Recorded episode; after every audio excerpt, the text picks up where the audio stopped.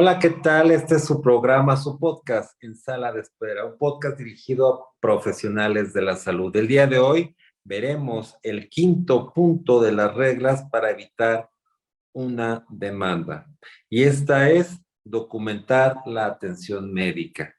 Eh, siempre durante muchos años hemos hablado de la importancia de elaborar un adecuado expediente clínico, que es nuestro mejor amigo, nuestro peor enemigo. Entonces se convierte en una herramienta fundamental en la atención médica.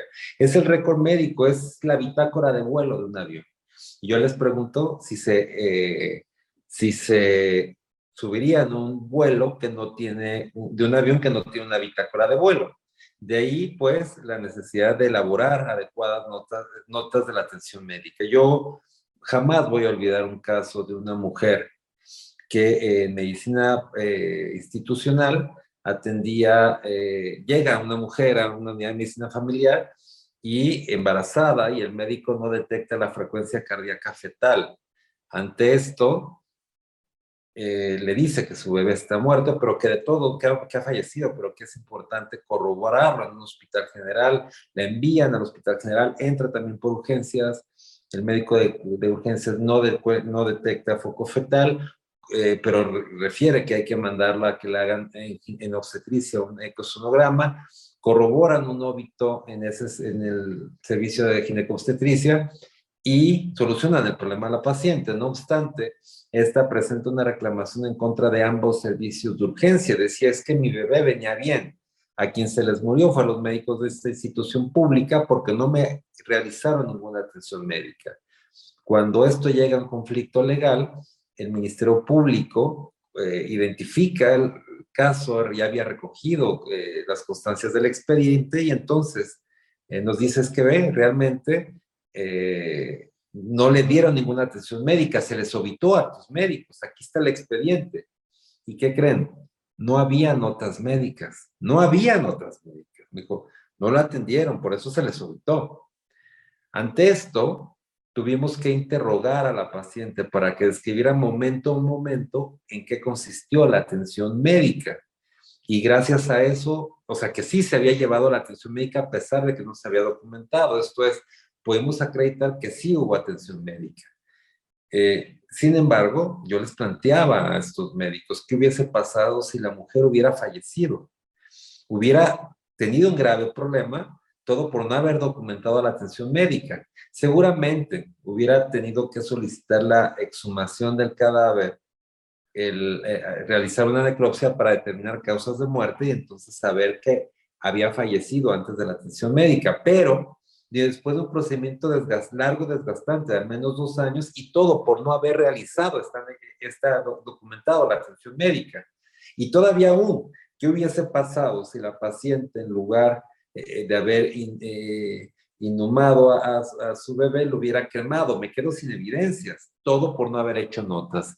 De ahí la importancia y trascendencia de documentar la atención médica. Otro de los problemas serios que se tienen en los hospitales públicos particularmente es la falta de infraestructura, de recursos humanos para la salud y de insumos.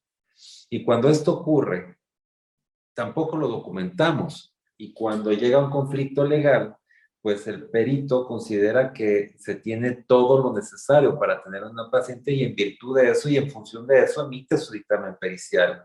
Y cuando el médico me dice, Abraham, es que estábamos en el área de de obstetricia, hay una política de no, de, no rechazo a una mujer embarazada y tenemos 50 pacientes, solamente somos dos médicos y simultáneamente teníamos dos emergencias obstétricas, ¿cómo atendía al resto? Sí, pero si no documento esa circunstancia, cuando llega un conflicto médico legal, el perito no sabe eso y entonces el perito va a creer que era su única paciente y en función de eso va a emitir su dictamen pericial en cuanto al cumplimiento de normas oficiales, como es la 07 de la atención de la mujer durante el embarazo, parto, puerperio y así de cualquier atención médica. Pongo ahorita el ejemplo de obstetricia, pero esa es la importancia de poder documentar la atención médica, el hecho que esté eh, cualquier circunstancia que afecte o beneficie solamente registre el acto médico, tiene que documentarse. Sé que hay médicos que no documentan la atención médica. No la documentan diciendo es que si no, la si no, lo, no aparezco en las notas, no me van a citar, solamente citan a los que aparecen en las notas. Entonces, no, mejor no anoto y así nunca me van a citar y nunca voy a estar involucrado en un caso médico legal. Y suena lógico, digo, eh, hay, hay, a quienes no dudo que les funcione, pero podría resultar contraproducente, es un arma de dos filos, porque bastaría que ante la falta u omisión de atención médica, el Ministerio Público solicite o el juez un informe de quiénes eran los médicos que estaban laborando en determinada jornada laboral. Y entonces me preguntarán por qué no actué y entonces entraré en un tema de responsabilidad por omisión, eh, porque no realizar atención médica. De ahí la necesidad, siempre, siempre hacer las cosas bien, documentarlas.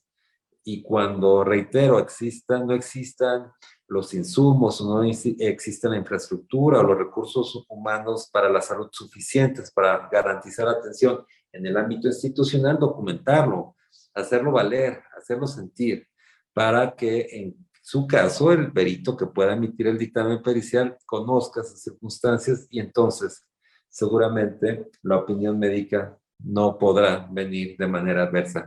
Ese es el quinto, nuestro quinto punto de las reglas para evitar una demanda, documentar la atención médica. Yo soy Abraham Dávila, este es su podcast en sala de espera, su programa en sala de espera, un podcast dirigido a profesionales de la salud.